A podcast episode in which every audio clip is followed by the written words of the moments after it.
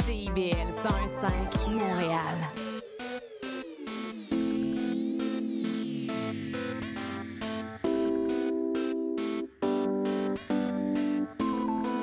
CIBL 105 Montréal.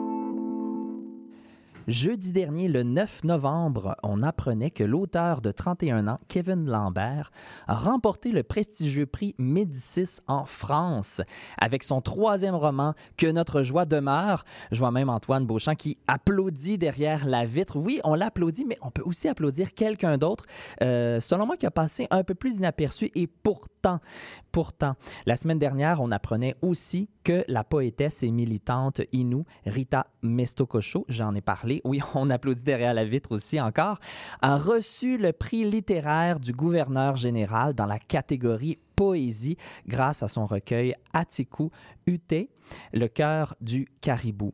Et sincèrement, je, je, je pense qu'il faut en parler. Voilà pourquoi je lui donne un peu une tribune ce soir. Qui sait, je vais peut-être en faire une chronique un jour ou l'autre. Et j'aimerais vous lire un petit extrait. Pourquoi pas? C'est un poème qui me touche beaucoup. Ça s'appelle Le ciel pleure. Le Créateur nous a donné la clé de la connaissance pour vivre sur la terre. Il pleut sur la terre du nomade.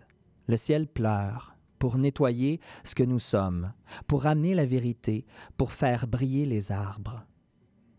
Le ciel parle pour ouvrir un chemin d'humilité en nous.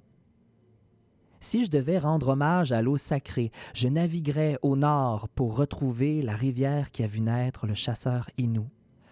J'irais toucher la maison de l'ours que Manoukoum a construite dans son rêve de guérison pour l'humanité. Il ne dort pas l'ours, il rêve pour nous. Il ne dort pas le castor, il travaille pour nous. Elle ne, elle ne dort pas la loutre, elle joue pour nous. Je prendrai au bout de mes doigts chaque goutte d'eau pour les déposer sur les pierres millénaires qui ont marché jusqu'à nous. Vous écoutez Lire et délire.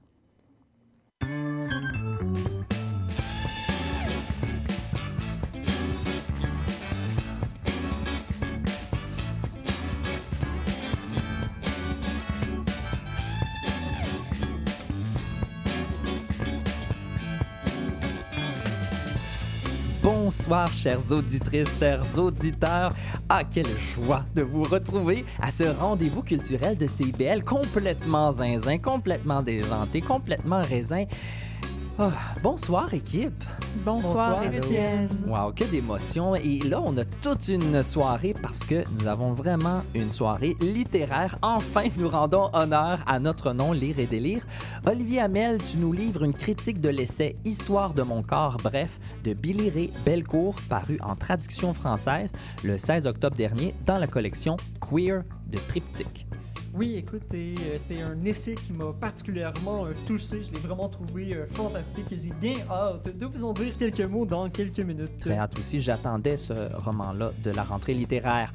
Un roman qui a changé la vision de la littérature de toi, Maude Bonneau. On parle ici de La petite fille qui aimait trop les allumettes. C'est un chef-d'œuvre de Gaétan Soucy.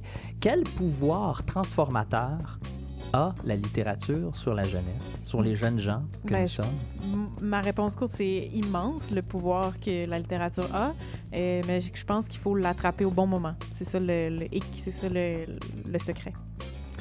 Place au théâtre de Philippe Doucet. Préparez-vous à une absurde performance en direct de la cantatrice chauve. hein. Elle n'a pas de cheveux et pourtant, elle est célèbre, cette pièce de théâtre d'Eugène Ionesco. C'est pas parce qu'on n'a pas de cheveux qu'on ne peut pas être connu.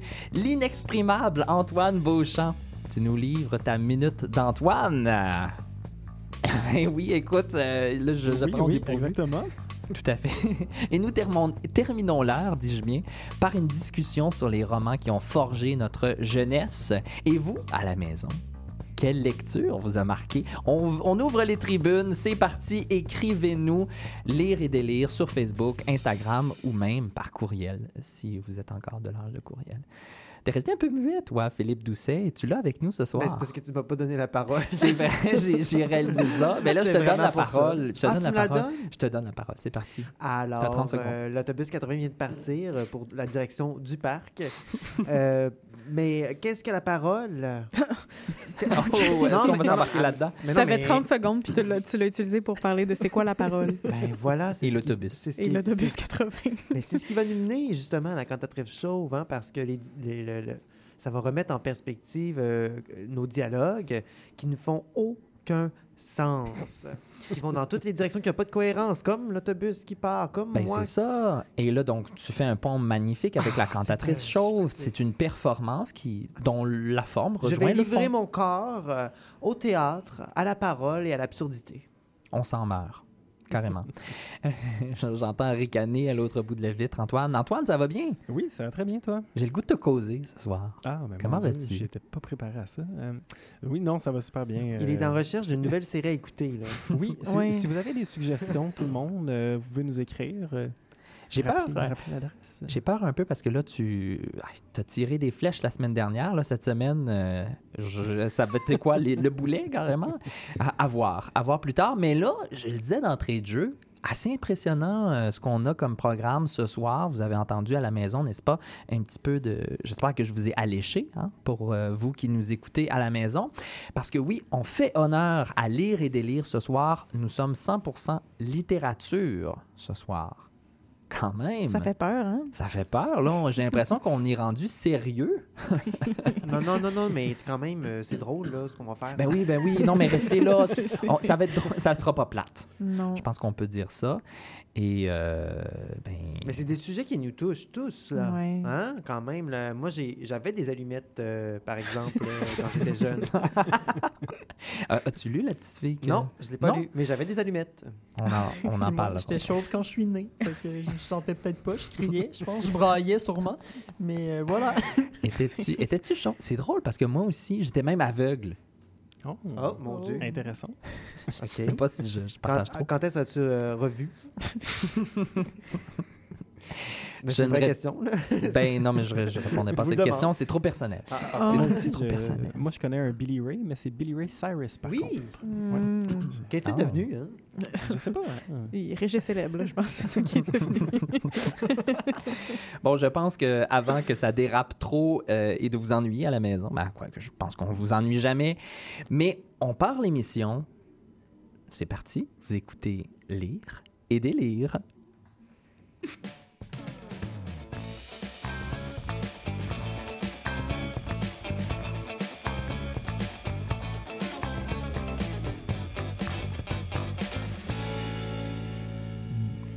Ray Belcourt. C'est un écrivain de la nation cri Driftpile en Alberta. Son premier recueil de poèmes, This Wound is a World, a remporté plusieurs prix et nominations. Vraiment, un recueil qui a été très remarqué. Euh, Billy Ray est titulaire d'un doctorat au département d'études anglaises et cinématographiques de l'Université de l'Alberta. Euh, un parcours assez impressionnant, plusieurs bourses, plusieurs distinctions. Euh, quand j'ai fait les recherches pour euh, ta chronique, Olivier, parcours très intéressant. History of My Brief Body, c'est paru chez Penguin, Canada en août 2020. Ça a été traduit ensuite sous le titre, je le disais au départ, Histoire de mon corps, bref, en traduction française. Donc, le mois dernier, dans la collection Queer de Triptyque, ça a été traduit de l'anglais par Ariane Desrochers Olivia Tapiero. Je le mentionne parce que le travail de traductrice et traducteur est quand même majeur. C'est-à-dire qu'il faut être fidèle au texte, mais on ne peut pas simplement euh, traduire du mot à mot. Bref, j'ai un grand respect pour les personnes qui traduisent euh, des livres. Donc, l'essai d'une personne à la fois euh, ben, du milieu queer et autochtone, très hâte de t'entendre là-dessus ce soir, Olivier. Merci premièrement de l'avoir lu pour nous. Ben, écoute, ça m'a ça m'a fait plaisir. J'avais bien hâte, euh, quand ça a été la rentrée littéraire, j'avais hâte que le livre euh, sorte finalement, que je puisse me le, me le procurer, le lire et vous en faire part. Euh, J'ai franchement été touché par cet essai. Oui. Euh, parce que justement, tu sais, c'est pas un roman, c'est un essai, ça a une forme particulière. Euh, c'est un- une forme littéraire qui va allier la réflexion critique, euh, qui va donc aller chercher, s'appuyer sur différentes sources, sur différentes citations, différents auteurs. C'est étayé, même. comme donc? C'est étayé Oui. quand même. Donc, en fait, mais étayé. On, on n'appuie pas nécessairement tous les propos par des sources, mais une fois de temps en temps, on va chercher des sources qu'on va, qu'on va commenter, qu'on va analyser, qui vont nous servir à faire avancer notre propos. Et- Et c- ça inclut une part euh, autobiographique aussi, donc euh, qui vient s'ajouter comme un morceau de casse-tête supplémentaire à ça. Et il y a également une part d'auto-réflexivité sur le processus d'écriture, non seulement de cet essai, mais des autres livres euh, et recueils de poésie qui ont été publiés euh, précédemment par euh, Billy Ray. Donc, on comprend que c'est autobiographique, mais bon, plongeons dans le sujet lui-même. J'ai présenté Billy Ray Belcourt, son livre, cet essai-là. De quoi ça parle? Donc, c'est un essai vraiment qui va euh, être sur l'axe que je dirais intersectionnel entre l'identité queer et l'identité autochtone et comment ces deux identités-là, qui sont quand même assez constitutives euh, de, de l'auteur, de, de- sa parole, euh, comment au jour le jour, en fait, ça vient non seulement teinter sa vision, mais avoir des répercussions sur sa vie. Donc, je vous explique. à- à cette jonction-là entre l'identité queer et l'identité autochtone, ce qui ressort beaucoup de l'essai, c'est qu'il y a une, une, grande forme de violence qui naît. Euh, souvent, quand euh, Billy Ray va parler de, ses, quelques expériences euh, qu'il a eues avec d'autres hommes, il va parler de devoir, en fait, performer le fétiche de l'homme blanc et de, de, de jouer un peu l'idée que l'homme blanc a de l'autochtone, de ce- ce- cette idée. C'est-à-dire, jouer le rôle de... Mais en fait, c'est comme si, à cause de cette double identité-là, dans, dans le milieu, c'est comme si on ne fait pas l'apprécier pour qui il est. On avait une idée de. L'homme blanc qui arrive, qui va coucher avec lui, va avoir une idée de ce qu'est un autochtone et. Dans le Une fond, fétiche- une ben, ça, fétichisation de l'Autochtone. Une fétichisation de l'Autochtone. Et ouais. euh, Billy Ray va comme se retrouver un peu, des fois, dans des positions où il doit assumer puis jouer le fétiche euh, plutôt que de juste être euh, lui-même Il accepte ça? il l'accepte pas nécessairement, mais c'est un peu comme introjecté en ce sens. C'est Mm. de là que vient la violence, c'est d'être contre, mais de pas être capable de faire autrement. Mm. C'est un peu un, des, un des propos qui revient à différents euh, moments du, du récit. Euh, parce que oui, c'est un essai, mais c'est un, peu un récit en même temps. Je dirais que euh, justement, dans l'histoire de mon, de mon corps bref, il y a, il y a l'idée du bref. Donc c'est non seulement une idée euh, dans, dans le sujet, mais c'est surtout une idée dans la forme. C'est plein de comme de petits fragments de la vie qui, qui viennent morceler le corps, qui viennent s'ajouter les uns aux autres, qui présentent différentes facettes et des facettes qui vont avoir différentes formes. Donc, euh, forme de un texte plus critique. Il y a un passage où il va nous partager en fait des, des, des idées de fiction inachevées. Donc, comme des, des bouts, des débuts de romans qui ne sont pas encore advenus, qui n'adviendront peut-être euh, jamais. Euh, Qu'il a lui-même écrit. qu'il a lui-même écrit. Donc, comme si ah, j- j'essaie d'écrire un roman, j'écris, je commence à écrire et après une page ou deux. euh, Mais c'est intéressant, ça, qu'il parle de sa propre écriture, donc de, de sa, sa créativité, de son, son Mais- processus. C'est une part intéressante. C'est, un enjeu qui est dans le livre qui est annoncé en fait dès la page de couverture, la quatrième de couverture, avec une citation que je vais vous partager parce que c'est une citation que je trouve très intéressante. Euh, il est écrit Si je suis écrivain, c'est parce que être queer signifie vénérer la défaite. Et qu'est-ce qu'un livre sinon un jeu perdu d'avance? Wow. Et donc, c'est un jeu perdu d'avance, mais c'est un jeu auquel tout auteur va nécessairement jouer. Hmm. En ce sens que pour être auteur, on n'a pas le choix. Il faut, euh, la- par définition, il faut avoir écrit un livre. Et donc, c'est de savoir, c'est, c'est justement d'écrire ce livre-là qui ne donnera peut-être pas ce qu'on voulait au début, qui va peut-être en dévoiler euh, beaucoup, d'en dévoiler pas assez, en dévoiler pas de la façon qu'on le voudrait.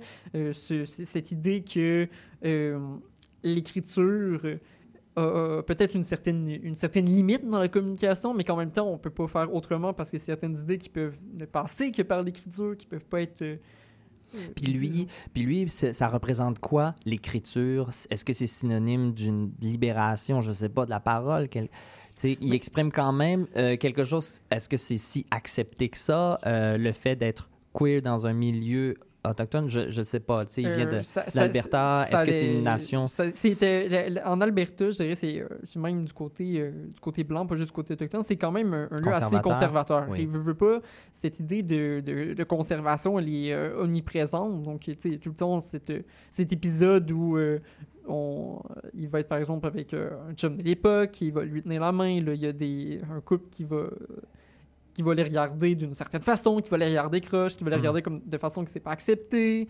Et donc, ce qui est particulier en même temps, c'est que non seulement c'est des, euh, des relations qui se construisent un peu dans l'ombre, un peu dans la marge, mais euh, ces relations-là, définitivement l'avant-plan dans le, dans le roman. Donc, ces- Hmm. ces dessous-là Dans le sont- roman, dans euh, l'essai. dans le roman, dans l'essai. C'est Oui, mais un beau lapsus. c'est- un lapsus, mais c'est vraiment parce que c'est une forme hybride et justement, euh, Billy Ray a une écriture de l'ambiguïté, de l'ambivalence. Donc, Mm. il joue avec les contours, les frontières. Euh, il va même aller jusqu'à un certain point, rejeter l'idée de simplicité. En ce sens que il y a un passage dans l'essai qui, euh, qui, qui est profondément marqué. C'est qu'il va répondre en fait à un commentaire qui a été émis à, à la suite de son recueil de poésie, celui que tu as nommé euh, tout à l'heure, qui est dans sa version française Cette blessure est un territoire. Et il va commenter le fait qu'un commentateur blanc a dit que ah, c'était un, un recueil de poésie marqué par une simplicité. Il va un Hmm. peu s'indigner de cette notion de simplicité-là en voulant dire qu'est-ce qui était sous-entendu par simplicité? Un, choix de, un certain choix de vocabulaire, tout ça, une idée, une vision euh, réductrice de ce qu'un autochtone peut écrire. Et j'aurais tendance à dire que, à la lecture de l'essai, je peux comprendre ce qui peut donner un effet de, de limpidité qui, qui pu être associé à de la simplicité, c'est qu'il semble vraiment avoir un souci euh, de, de sélectionner les bons mots. De, Mhm. de- de dire la bonne chose. Et là, je dis un effet de limpidité. À l'inverse, pour certains lecteurs, certaines lectrices, ça pourrait avoir un effet d'obscurité parce que c'est euh, va utiliser vraiment du vocabulaire euh, spécialisé. Donc, avis à celles et ceux qui veulent le lire. Oui, spécialisé, ça veut dire quoi? Ben, Dans le milieu queer? Euh, Dans le milieu littéraire, beaucoup en fait. Mais dans le milieu queer aussi, mais beaucoup dans le milieu littéraire. On s'entend quand on parle de post-structuralisme, d'ontologie, de et d'autres euh, termes de, de vocabulaire euh, qui sont connectés, que nous, on en étant en études littéraires, on a une petite idée, euh, c'était quoi le post-structuralisme, mais si... euh, Et encore. et, mais, et, en- et encore, mais là, c'est utilisé sans explication. Donc, quelqu'un Ouais. qui a Ben, même pas la- nos cours. qui là. a même pas la référence, euh, ça peut devenir plus obscur. Pourtant, le mot choisi est le mot euh, spécialisé. C'est le mot qui désigne euh, la réalité à laquelle on veut se, se référer.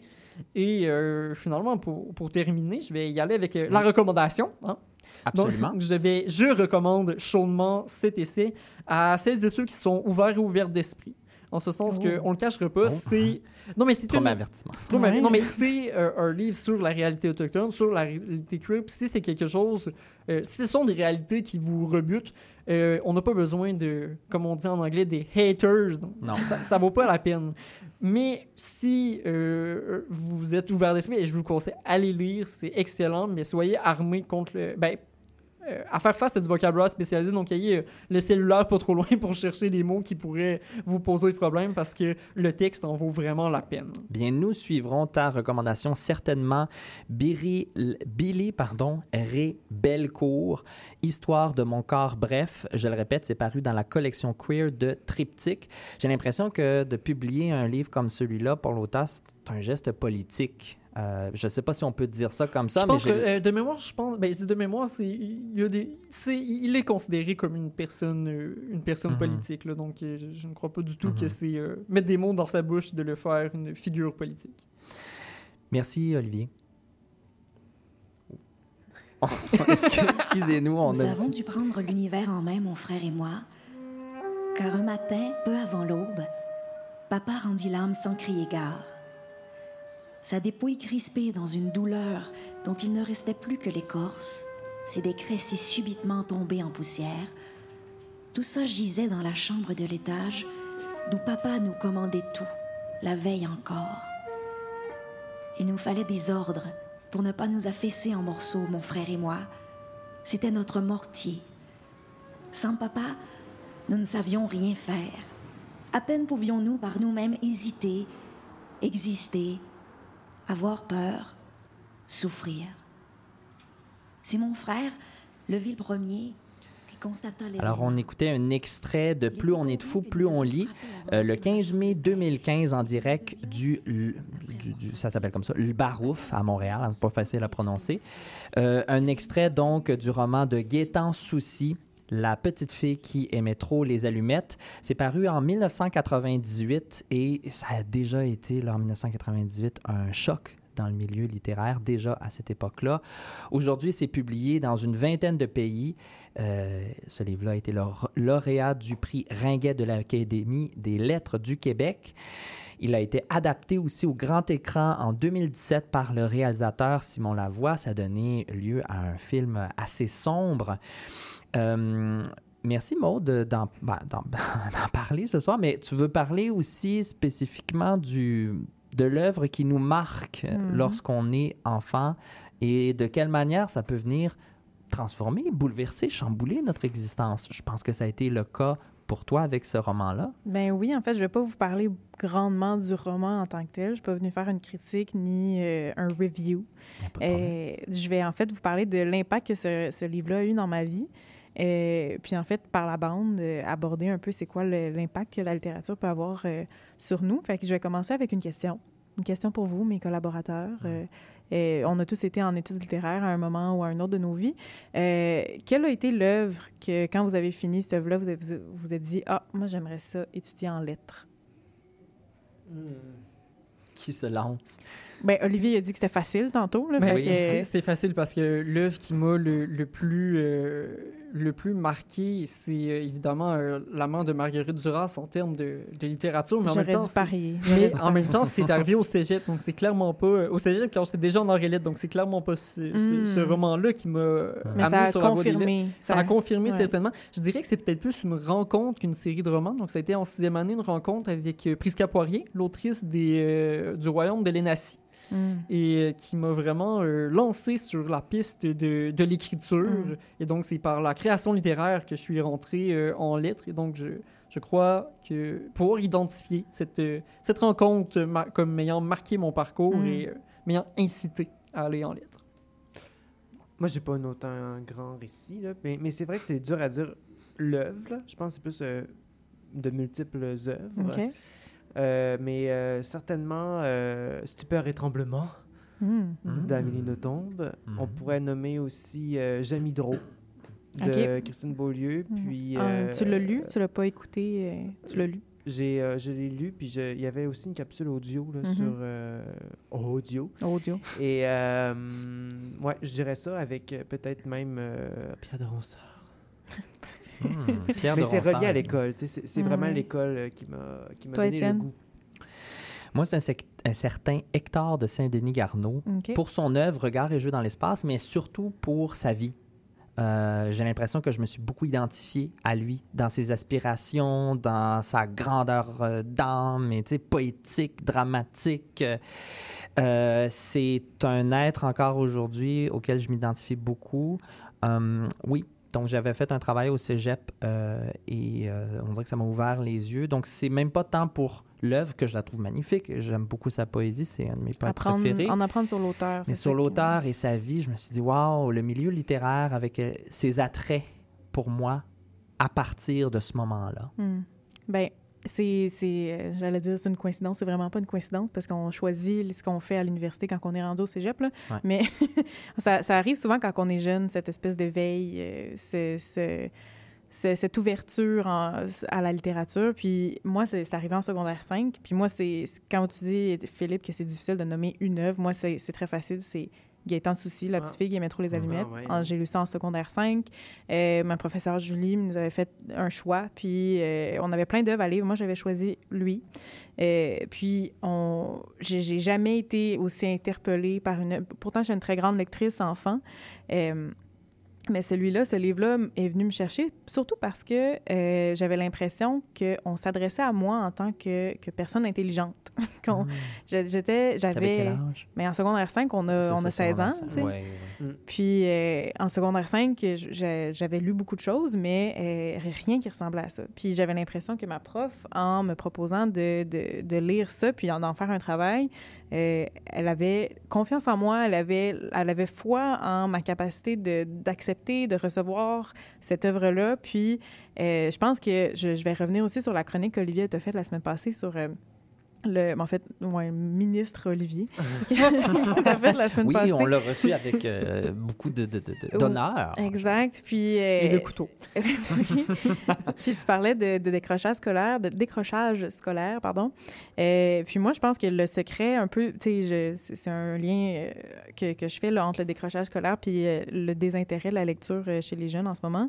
Euh, je pense qu'un des, euh, un des secrets pour, euh, pour accrocher les jeunes à la lecture et à l'académie, l'étude de- des lettres, c'est vraiment d'arrêter de les prendre pour des bébés. D'arrêter- de, donner à, de donner à lire des œuvres que on euh, on vient pas parce que pour, pour rapidement pour dire ce qui se passe dans ce roman là c'est c'est euh, très tragique là c'est des enfants qui ben, on l'a entendu un peu dans le dans l'extrait c'est deux enfants qui, qui, qui retrouvent leur père suicidé. Oui, c'est le Euh, début du roman, c'est comme ça que ça roman. commence, c'est fracassant quand même. C'est fracassant. Puis Oui. tout, tout le reste du roman, euh, on en apprend euh, peu à peu sur c'est quoi les conditions de vie de ces, de ces deux jeunes-là. Euh, puis il y a plein de revirements parce qu'on se rend compte aussi que ces jeunes-là vivaient, étaient séquestrés, vivaient dans, Mm. un, dans le monde que leur père avait construit pour eux. Puis euh, ce monde-là était factice finalement. Il, Mm. il représentait zéro la réalité. Et euh, on, on vu, puisque c'est un, un- le narrateur, c'est un des enfants, euh, on, on est vraiment, on, on- on a seulement sa vision de la vie. Donc, on en apprend avec lui euh, au cours de l'histoire. Mais c'est ça que j'allais dire. On a une focalisation ici du narrateur qui est très limité, qui est dans un monde tout Ouais. petit, une petite boîte, et tranquillement s'ouvre à ce monde-là, Mm. sort de la maison pour entrer dans la cité, dans la ville. C'est très violent. C'est violent, c'est d'une violence incroyable. Je l'ai lu l'année dernière, ça m'a bouleversé. C'est très violent. euh, c'est aussi, ben très violent. Euh, c'est pas, on parle pas de Patrick Sénécal du tout, du tout. C'est dans, une certaine horrifiant. finesse. Horrifiant. Euh, mais il y a aussi très, des, des, des faits qui sont très troublants. Donc, c'est pas nécessairement de la violence active, mais c'est un, un, un état de violence, un état où ces enfants-là étaient, étaient, étaient pris. Donc, on- a priori, on dirait, ah, c'est c'est peut-être un peu, un peu mature de donner ça à lire à des enfants, mais je pense qu'il est là le secret. Il est là- il est- des enfants, ça aime lire quand on, on leur fait confiance, puis qu'on leur dit, écoute, cette histoire-là, on- les ados, ils aiment ça l'interdit, ils aiment ça défier les règles. là. Ben, si tu veux qu'un ado lise, tu te dis, hey, ce livre-là, il est trop, il est trop difficile. T'es-tu en train de dire qu'on les surprotège peut-être aussi? Parce que pas juste difficile, mais peut-être dans les thématiques aussi. Oui, absolument. Oui. Oui, oui. J'ai bien compris ce que tu es en train de dire. oui, c'est, on, on leur dit, ben, hey, ce livre-là, il est, il, il est trop violent. Il parle de choses trop difficiles. T'as pas le droit de le lire, mais l'enfant va le lire. La- L'ado, tu sais, c'est, dans notre idée de, de, de dissonance puis de, de, de confrontation. là. Je pense que, bref, si vous voulez faire lire vos jeunes, j'ai l'impression que commencez par leur donner des trucs qui sont intéressants puis qui sont pas bébés à lire. Comme, comme Gaëtan Souci. Je, je, je dis ça de même. Faites lire ça à vos jeunes, peu importe l'âge. Oui, c'est un, Peut-être pas 4 ans. là. c'est un sage conseil. Gaëtan Souci Il faut qui, savoir lire quand même. Il faut savoir lire. Gaëtan Souci qui est euh, décédé, je crois, en 2013, Oui. si ma mémoire est bonne. Euh, donc, 2013, c'est exact. Mhm. Oh, j'entends une musique de tapage dehors. Désolé, j'ai été euh, distrait par cette musique tapageuse. Euh, faisons confiance à l'intelligence des jeunes, des adolescents, des adolescentes. C'est un sage conseil. Euh, merci. On va parler plus tard à l'émission, justement, euh, de, des lectures qui nous ont marquées lorsque nous étions jeunes, adolescents, enfants. Et on va aller à la pause, mais juste avant, euh, écrivez-nous. Je veux, euh, je veux avoir votre, euh, votre livre, votre témoignage. Qu'est-ce qui vous a marqué lorsque vous étiez jeune en termes de lecture? Écrivez-nous à Lire et délire hein, sur Facebook, Instagram ou encore lireetdélire.cibl à commercial gmail.com. On va vous lire pendant la pause ou après. Et voilà, j'ai hâte de voir ce qui va se retrouver. Merci Maude. De rien.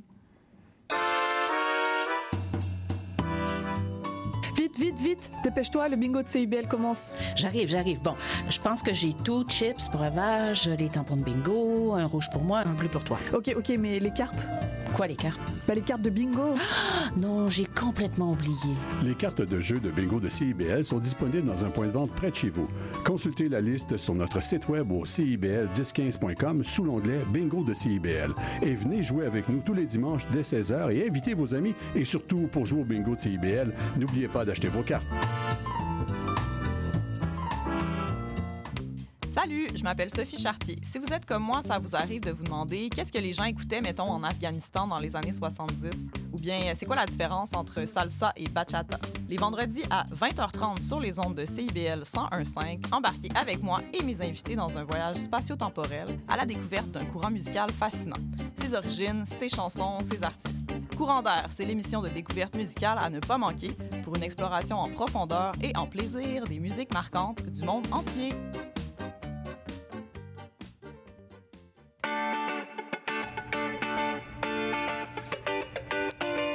Bonjour et bienvenue dans l'émission Un monde d'artistes. Je suis Louise Anneau et chaque mercredi de 1h à 1h30, nous découvrirons ensemble l'histoire d'un ou d'une artiste en tout genre. À la manière d'une histoire, nous retracerons sa vie, son parcours, ses rencontres et son empreinte. Nous parcourrons différentes disciplines théâtre, danse, musique, cirque et bien d'autres encore. Vous l'aurez compris, à chaque semaine son artiste et à chaque épisode son univers. Alors je vous donne rendez-vous tous les mercredis à 1h dans un monde d'artistes sur CIBL.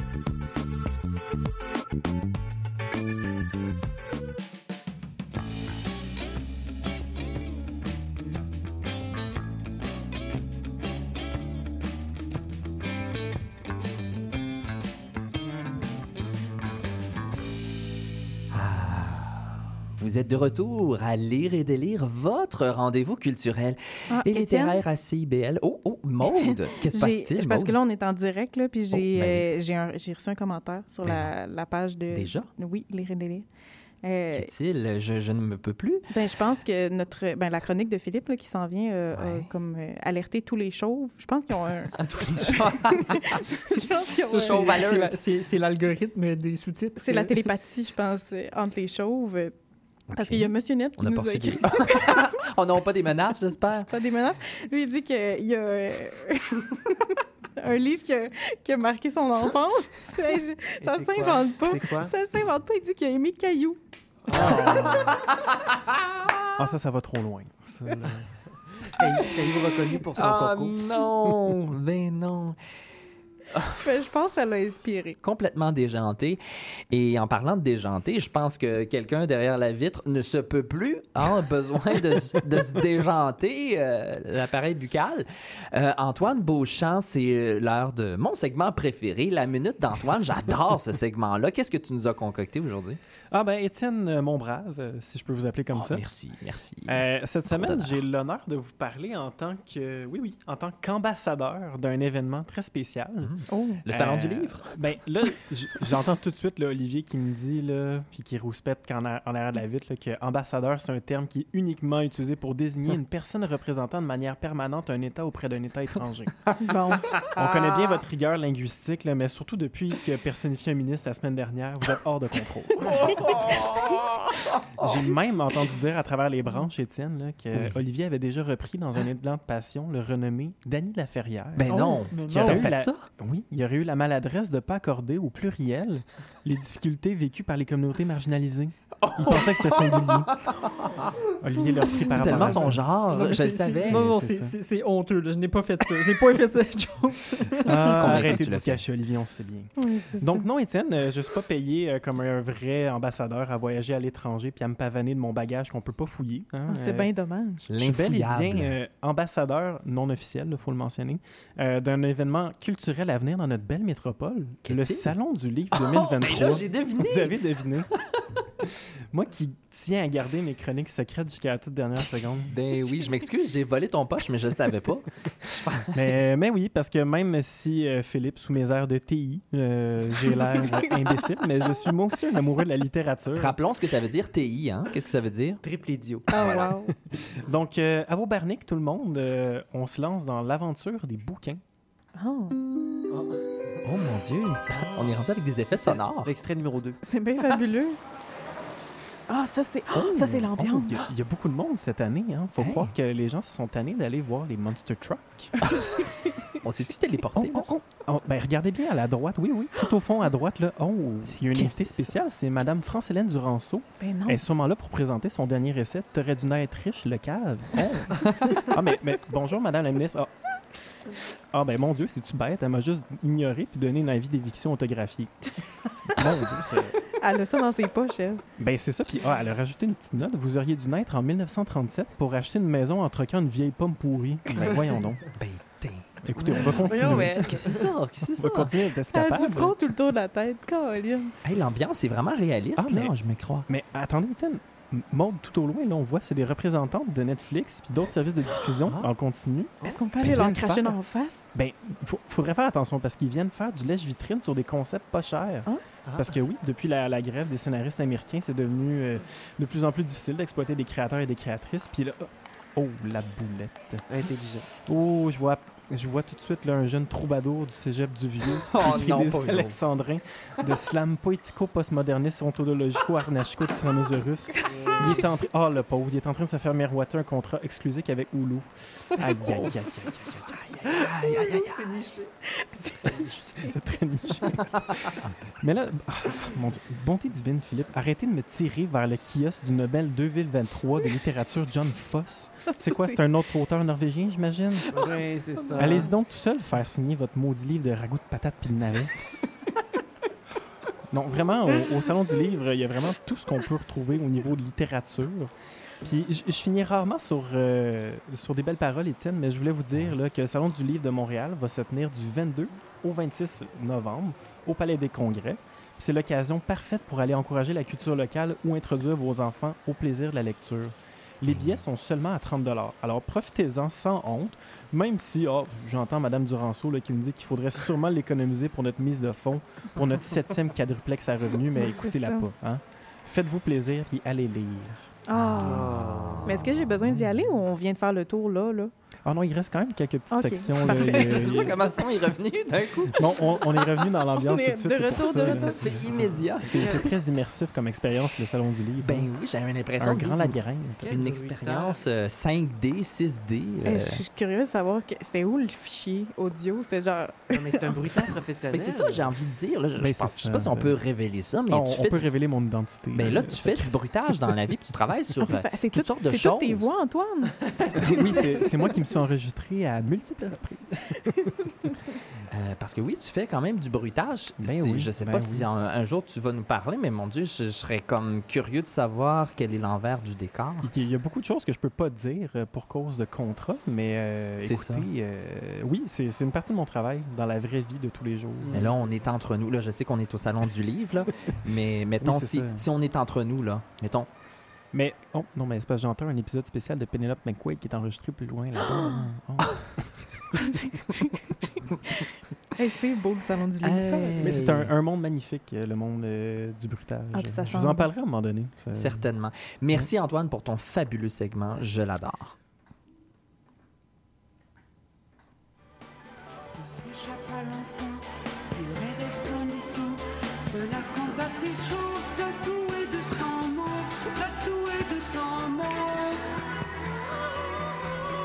Ah, cette cantatrice chauve tatouée de sang mauve, c'est chanté par euh, la très formidable Brigitte Fontaine en 1988.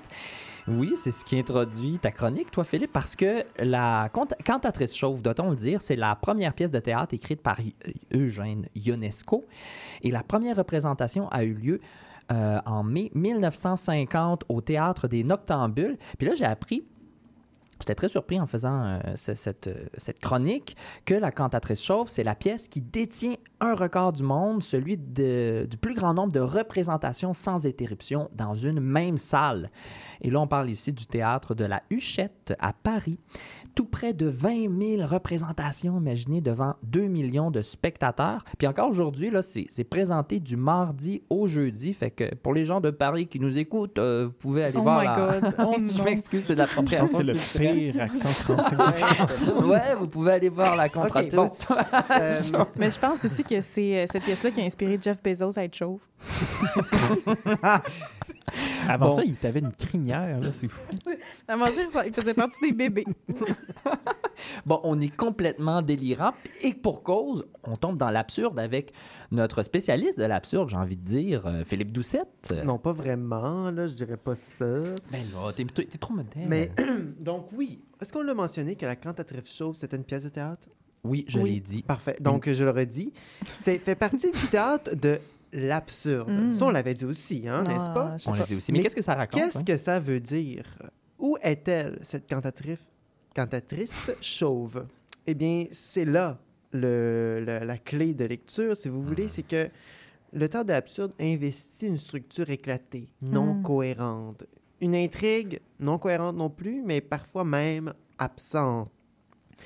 La confiance dans la communication, non plus, ça n'existe pas. ok? Non, on les dialogues, ils sont totalement euh, disjonctés, ils ne font pas de sens. Les- Mm. les- on, vient jouer vraiment avec la parole. Par- pourquoi, en fait? C'est que ça vient un peu de l'origine, en fait. euh, on est après la, Seconde- la Seconde Guerre mondiale, pendant et après ce mouvement-là, tu sais. Puis on vient un peu remettre en cause qu'est-ce que la vie, l'absurdité, Ouais. en fait, de la vie.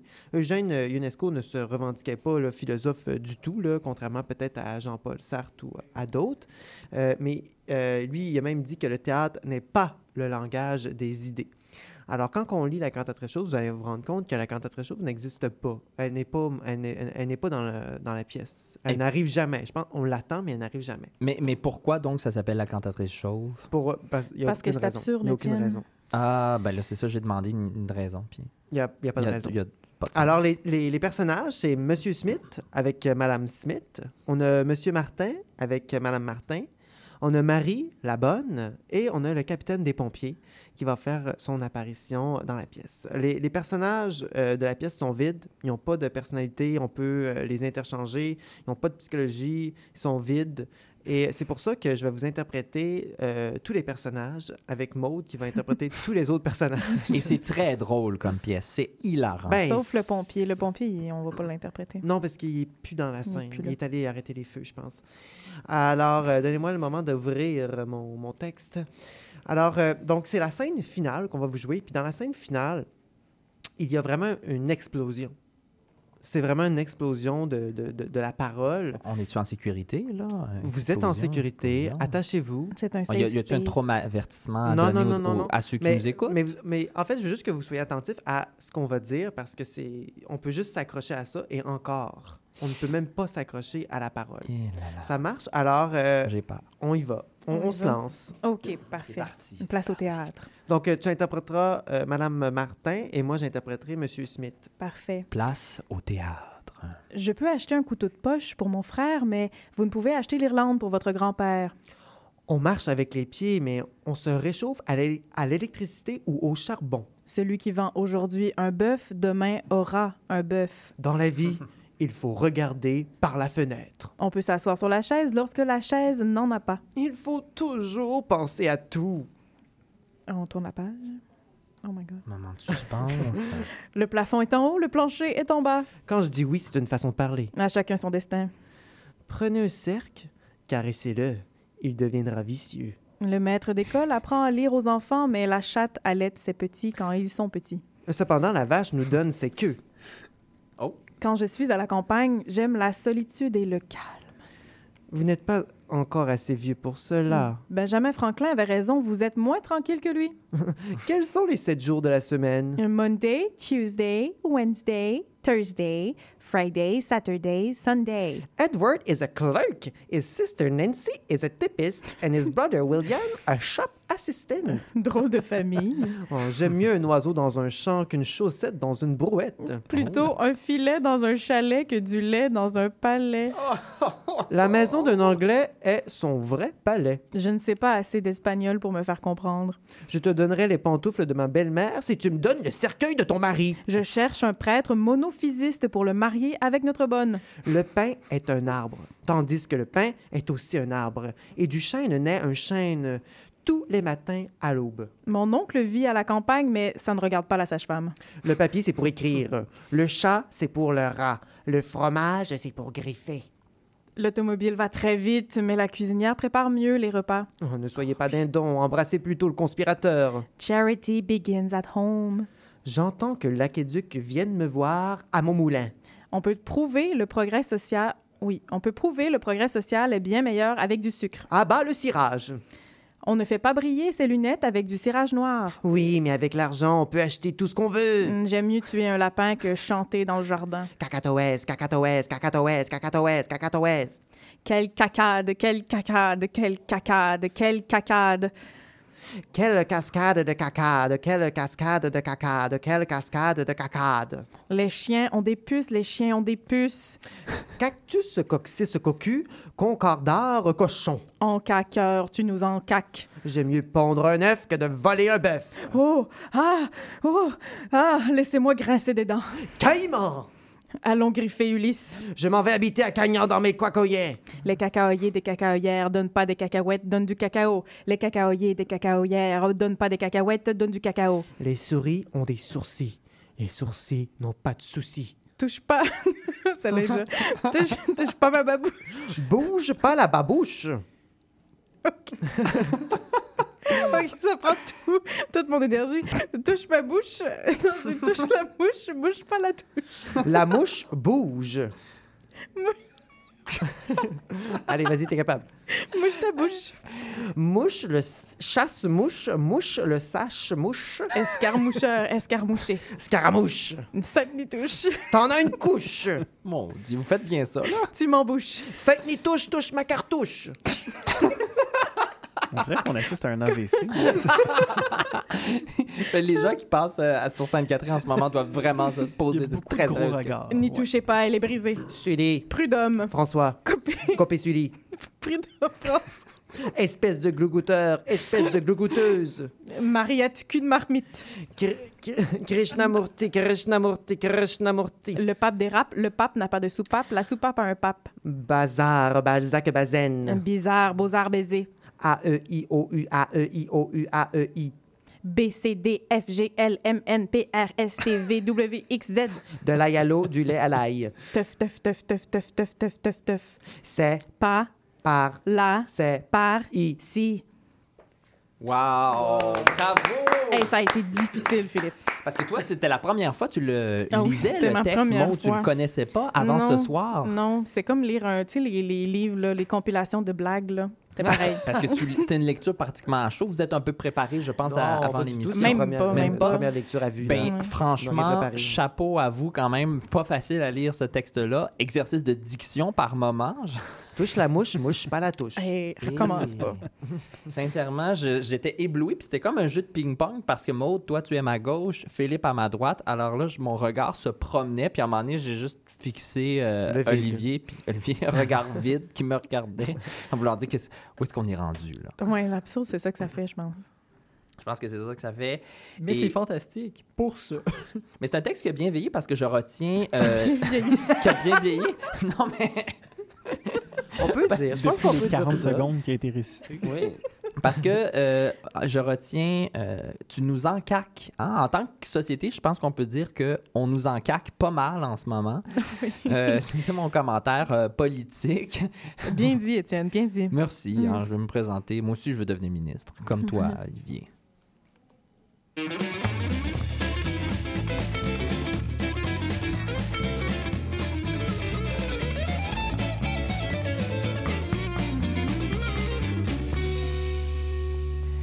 On a reçu énormément de courriels, de messages. Merci d'avoir été si nombreux à nous écrire. Parce que la question, oui, tout à fait, la question qu'on posait, c'était euh, quelle lecture ont marqué votre enfance? Ouais. Hein? Ben, votre enfance, votre adolescence. Euh, toi, euh, Philippe, tiens, Philippe, Mhm. tout discret dans ton coin, qu'est-ce qui t'a marqué enfant? j'allais Qu'est-ce le qui fait? sur Internet Ok, avant de bon, ben, je, vais, des niaiseries. je vais faire du temps. à- Non, mais je le sais, c'est le, moi, c'est le grand cahier. Puis euh, tantôt, euh, Maude, quand tu parlais de, de lecture d'adultes, quand on est encore un peu des, des adolescents, ben, c'est exactement ça, le grand cahier. Et c'est écrit par Agota Christophe, euh, publié Mhm. en 1986.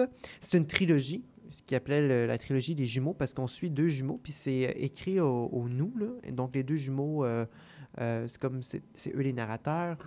Et puis euh, ça se passe un peu après la guerre, on ne sait pas laquelle, C'est la deuxième, là. probablement. Ouais. Hein, c'est pas la troisième, en tout cas. Non. Pas encore, du moins.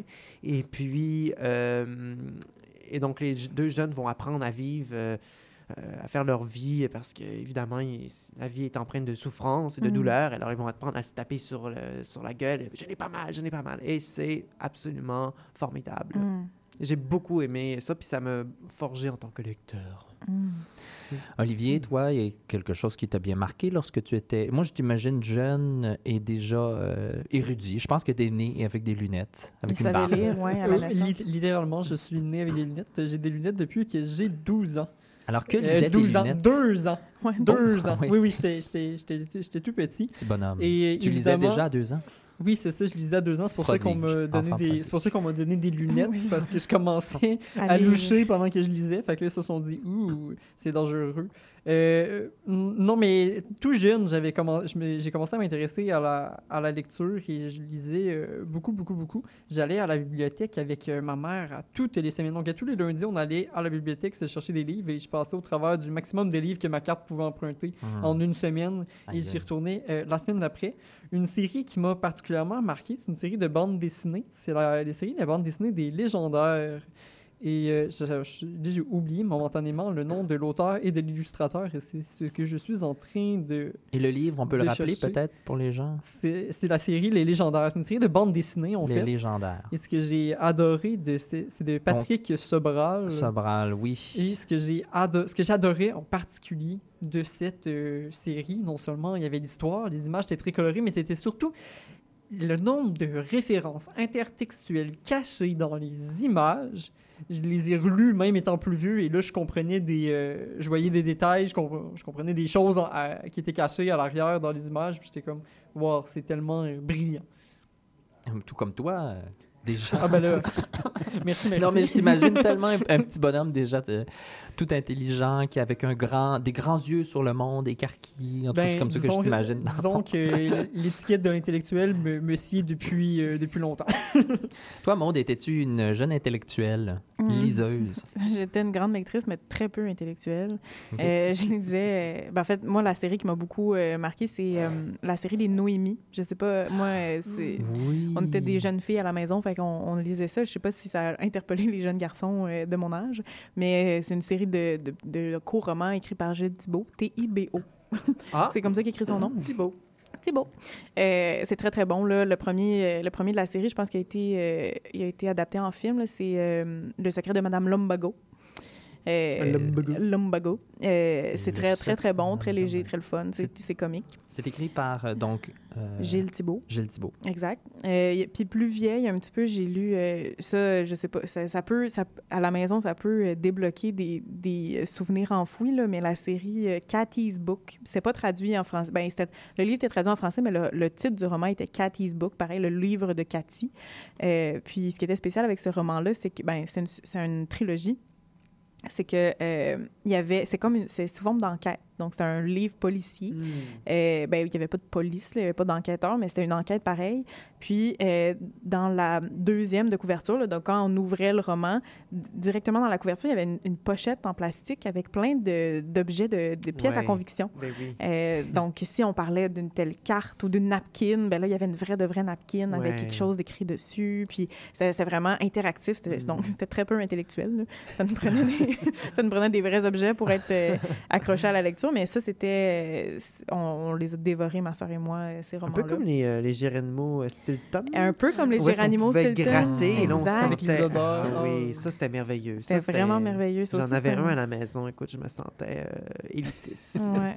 On avait aussi euh, les, euh, les chroniques de Spiderwick. Oh. que Ah! c'était Ben ouais, avec les dans- petites pages qui étaient comme toutes dentelées. Exact, faire ça donnait l'impression que c'était un vieux, un vieux grimoire qu'on avait trouvé dans le Ah, grenier. Là. Ça parle de, de- des enfants dans une vieille maison qui découvrent qu'il y a des créatures magiques. Là. Il y a un autre monde euh, à explorer. Euh, En tout cas, c'est, les lectures, là, on, on a été choyés, euh, en tout cas à mon époque, là, quand j'étais jeune, on a été choyés de, de.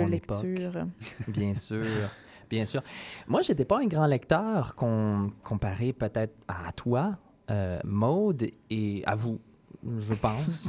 et plus globalement, je pense que vous étiez tous et toutes de plus grands lecteurs. En fait, moi, c'est-à-dire que j'aimais lire. J'adorais lire. Cependant, je lisais très lentement. Parce que tous les mots que je ne comprenais pas, il fallait que je les cherche systématiquement dans le dictionnaire. Donc, pour moi, la lecture était synonyme d'une oui, d'une entreprise périlleuse, euh, non pas souffrante, parce que c'était très agréable, mais euh, acharnante. Mm. C'est-à-dire que là, j'ouvrais mon dictionnaire, mon gros dictionnaire, j'allais voir le, le mot, je revenais dans le livre et Larousse, voir... j'imagine. Euh, oui, surtout le Larousse illustré, c'est ce qu'on avait, Ouais. mais aujourd'hui, je le consulte presque plus. J'aime beaucoup le Robert ou le multidictionnaire. Mais en tout cas, Non. ils ont toutes leurs spécificités. À un moment donné, je ferais une. qu'on fait vraiment une table ronde sur les dictionnaires? Non, Oui, non, moi, j'aime beaucoup. Je peux embarquer là-dedans. Mais là, j'étais euh, grand amoureux des dictionnaires lorsque j'étais jeune. Mais là, je revenais dans mon livre et là, je, je voyais, bon, je perdais le contexte. Fait que là, il fallait que je relise ma page et il fallait que je comprenne chacune des phrases à la perfection. Ça fait en sorte que parfois, je lisais une page, oh, ben, je relisais les deux pages précédentes pour bien comprendre. Puis Tout d'un coup, qui m'est déjà fini un livre? Pas souvent. Mais j'en ai fini un euh, dont je me rappelle beaucoup, c'est Premier de cordée par euh, l'auteur Roger Frison-Roche. J'avais lu Frisson-Roche en premier avec Antoine tantôt, puis ça m'a beaucoup fait rire. Il est donc français et, euh, mon Dieu, toute, euh, toute, toute une aventure. C'est-à-dire que lui, ce- ce- ce- cet homme-là, il a été guide de montagne, journaliste, moniteur de ski, explorateur. Euh, c'est vieux quand même. là. C'est paru en 1941. Fait que Mm. déjà, à un aussi jeune âge, je m'intéressais déjà aux années 1940, imaginez. Mm. Aujourd'hui, ben, c'est mon sujet de mémoire. Tu as toujours été destiné à, à ça? Oui. Euh, alors, euh, ben là, je vais le faire vite parce qu'on a presque plus de temps. Et ça raconte en fait quoi euh, son, son père dans le livre, là, le, le personnage, c'est un guide renommé de haute montagne. Il meurt en pleine ascension. Et là, euh, Pierre Servaz choisit de suivre ses traces malgré le danger. Et moi, je lisais ça, puis je me rappelle, ça me donnait une grande impression de, à la fois de liberté, mais de frayeur. Il y avait le danger, le risque qui était inhérent à celui d'être premier de cordée. Vous savez, celui qui euh, attache sa corde à même la paroi, euh, risque de chuter parfois de, de quelques, de quelques mètres. Alors voilà, euh, roman euh, premier de cordée de Roger Frison-Roche, roman qui a marqué mon l'ima- l'imaginaire du jeune Étienne que j'étais à l'époque. On le salue d'ailleurs, il nous écoute. C'est une belle liste de lecture là, qu'on s'est faite. euh, Quand même pas pire. Antoine, en deux mots, je veux, ent- je veux t'entendre. Oui, euh, ben moi, quand j'étais plus jeune, euh, primaire environ, je tripais sur toutes les séries euh, Amos Aragon, Chevalier Ah, d'Émeraude, oui. Harry Potter, je les avais Ben tous lus euh, une et peut-être deux fois même. Oh, donc lecteur en série. Oui, ouais, euh, moi, euh, au lieu d'aller jouer à la tag, euh, je sortais avec mon livre, puis j'allais lire euh, sur le pavé euh, de l'école. Ah. Tu te faisais-tu intimider? Ben, on me niaise encore à ce Oh jour. non! Euh, Mais c'est par mes cousins, donc c'est correct. Ouais. On a Marc-Olivier qui nous écrit euh, Moi, lorsque j'étais jeune, euh, mon livre préféré, c'était l'Évangile selon Matthieu. Ah. Donc, on, on le salue, Marc-Olivier. Merci de nous écouter et euh, de partager ça avec nous.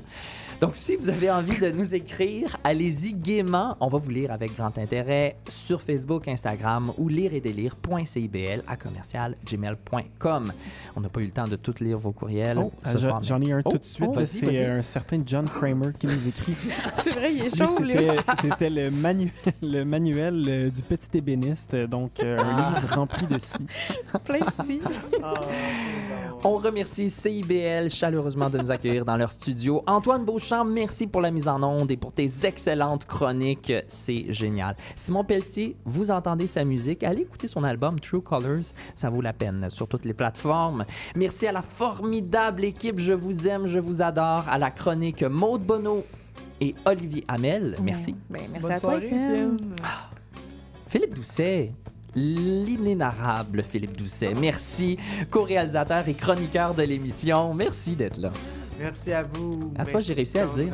Je m'appelle Étienne Robidoux, je suis votre humble animateur qui co-réalise l'émission que vous avez écoutée ce soir. Merci à vous d'avoir été là. On se retrouve mardi prochain dès 19h.